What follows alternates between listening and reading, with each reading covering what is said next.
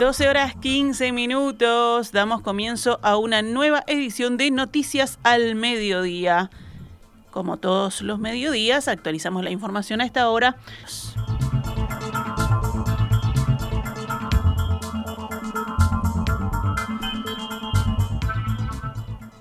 Luego de meses de negociación y disputas políticas, el préstamo del Banco Interamericano de Desarrollo por 70 millones de dólares que la Intendencia de Montevideo había gestionado para invertir en mejoras en limpieza y saneamiento naufragó ayer en la Junta Departamental. La Intendencia necesitaba tres votos de la oposición para su aprobación. La bancada blanca ya había anunciado que rechazaría esta autorización. Los colorados, en tanto, votaban divididos. Los dos que responden al sector ciudadanos apoyaban el permiso para el endeudamiento, mientras que el edil de Ballistas y el del sector Tercera Vía se negaban a dar el voto. La llave, por lo tanto, la tenía el edil Víctor Prado, electo por el Partido de la Gente, pero que hoy se considera independiente dentro del Partido Nacional, que finalmente no acompañó el crédito. Nos debemos a la coalición de gobierno, a la cual apoyamos y defendemos, confirmó justo antes del inicio de la sesión, luego de haber puesto en duda su voto en las horas previas. Explicando la postura del Partido Nacional, Laura Raffo, presidenta de la Departamental de Montevideo, dijo en rueda de prensa que la Junta Departamental y la bancada de ediles tenían que intentar que los 70 millones fueran utilizados en beneficio de la mayor cantidad de población posible. Esta mañana, en perspectiva, dialogó con el edil nacionalista Javier Barrios Bobe, quien sostuvo que desde el inicio las negociaciones tuvieron un clima desfavorable.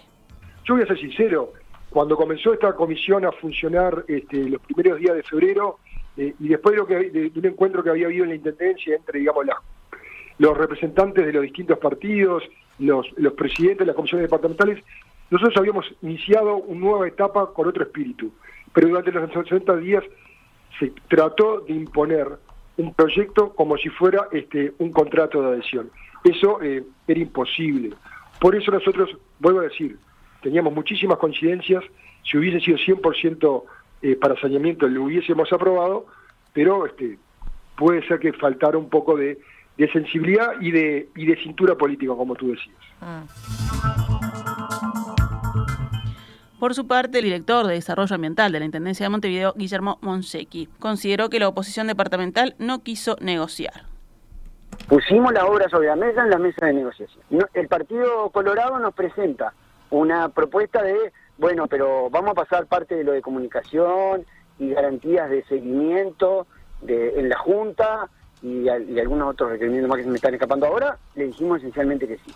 Después de todo eso, apareció una propuesta de pongan 52 millones de dólares adicionales eh, de, saneamiento. Si yo tuviera 52 millones de dólares adicionales, no pedía un préstamo. Es decir, eso era una propuesta que era objetivamente imposible de aceptar.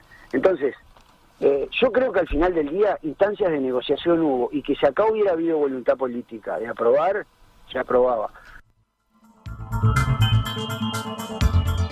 Ayer la intendenta Carolina Cose lamentó el resultado de la votación y lo calificó como una injusticia. Luego, en la Junta Departamental, la bancada del Partido Nacional propuso que las partidas presupuestales extra que la Intendencia había ofrecido durante la negociación para destinar a saneamiento sean asignadas de todos modos a esas obras. En la misma línea, el edil Barrios Bobe insistió en que la Intendencia tiene los recursos necesarios para cumplir sus propósitos. Creo que la Intendencia, gestionando mejor los recursos que tiene, puede cumplir. Por eso Tampoco me pareció feliz la declaración de la intendenta Montevideo diciendo no nos dejan limpiar. La responsabilidad de limpiar no es de la oposición, los recursos los tiene. Los, los programas los debe hacer con eh, sus fondos, que bastante son lo de la Intendencia. Cambiamos de tema. En España, en el Paraninfo de la Universidad de Alcalá de Henares, entregó el premio Cervantes 2022. Se le entregó a la poeta uruguaya Cristina Pérez Rossi. El galardón fue entregado hoy por Felipe VI y recogido por la actriz argentina Cecilia Roth en nombre de Peri Rossi, de 80 años, quien no pudo asistir a la ceremonia por problemas de salud. En el discurso de la escritora, leído por Roth, recordó su primera lectura del Quijote y destacó cómo los motivos de las guerras desde siempre han sido el ansia de poder y la ambición económica, algo típicamente masculino, y agregó lo siguiente. Podría escribir los versos más tristes esta noche, si los versos solucionaran las cosas. Podría escribir los versos más agradecidos esta noche y cumpliría con mi obligación de escriba, aunque los versos no salvarían a los que mueren por las bombas y los misiles en la culta Europa. El premio Cervantes se celebra el 23 de abril de cada año, coincidiendo con la fecha de la muerte del escritor Miguel de Cervantes. Esta vez se realizó un día antes. El Cervantes está dotado con 125.000 euros y fue otorgado a Cristina Peris Rossi al reconocer en ella la trayectoria de una de las grandes vocaciones literarias de nuestro tiempo y la envergadura de una escritora capaz de plasmar su talento literario en una pluralidad de géneros.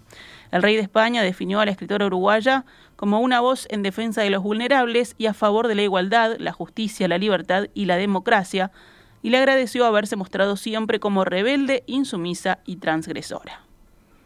Thank you.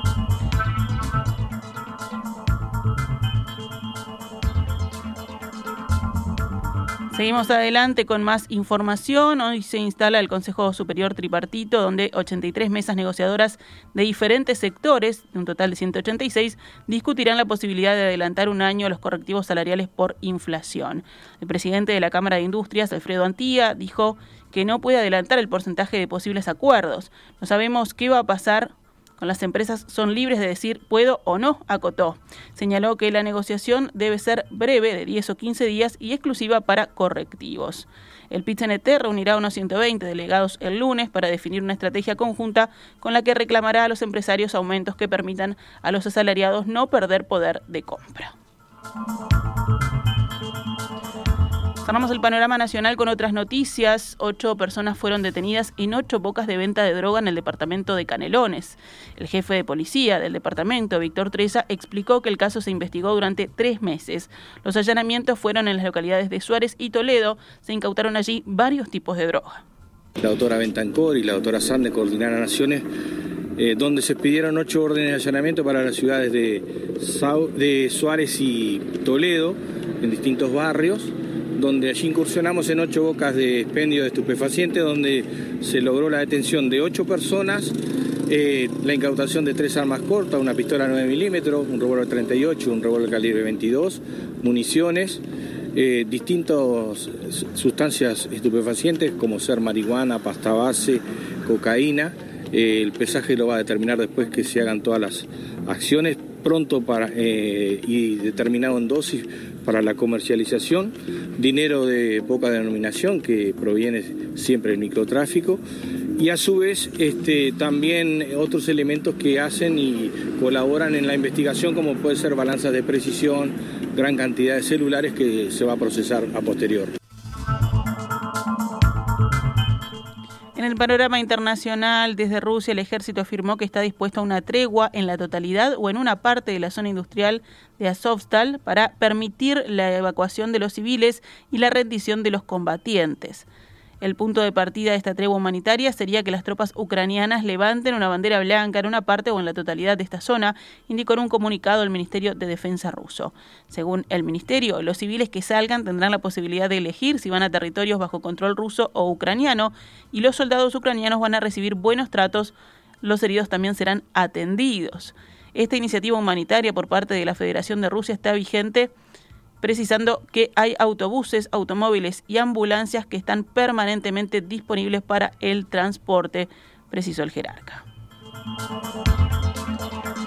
En Reino Unido, el primer ministro Boris Johnson consideró como una posibilidad realista que la guerra de Ucrania se prolongue hasta finales del año 2023 es una posibilidad realista, sí, por supuesto. El presidente ruso Vladimir Putin tiene un ejército enorme, cometió un error catastrófico y la única opción que tiene ahora es seguir intentando aplastar a los ucranianos, respondió durante una rueda de prensa en India a una pregunta sobre esa fecha mencionada por fuentes occidentales.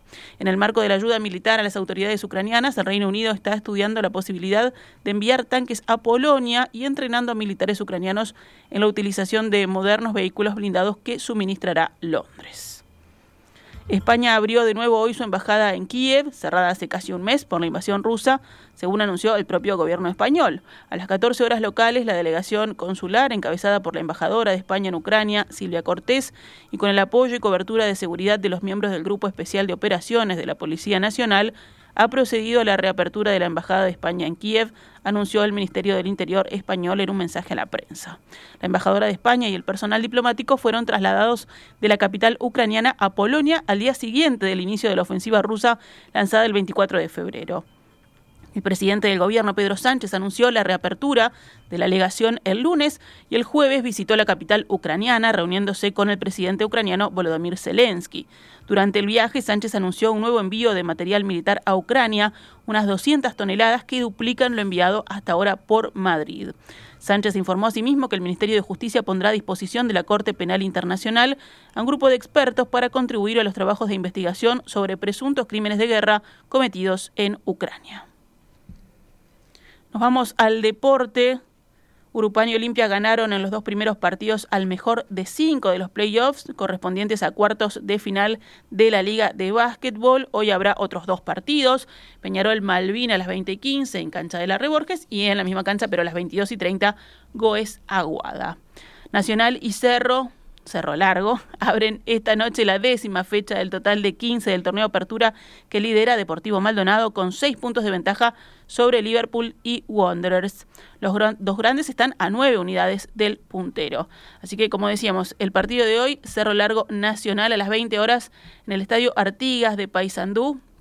Sigue la fecha mañana sábado con Wanderers Liverpool a las 13 y 30 en el Viera, River Plate Danubio a las 16 horas en el Saroldi, Montevideo City Torque Peñarol a las 19 en el Centenario, el domingo Phoenix Albion 16-15 en Capurro, Boston River Deportivo Maldonado a las 18 y 30 horas en Trinidad, en el Estadio Juan Antonio Lavalleja, Plaza Colonia Rentistas a las 21 horas en el Supichi y el lunes finalmente Defensor Sporting Cerrito a las 21 horas en el Francini.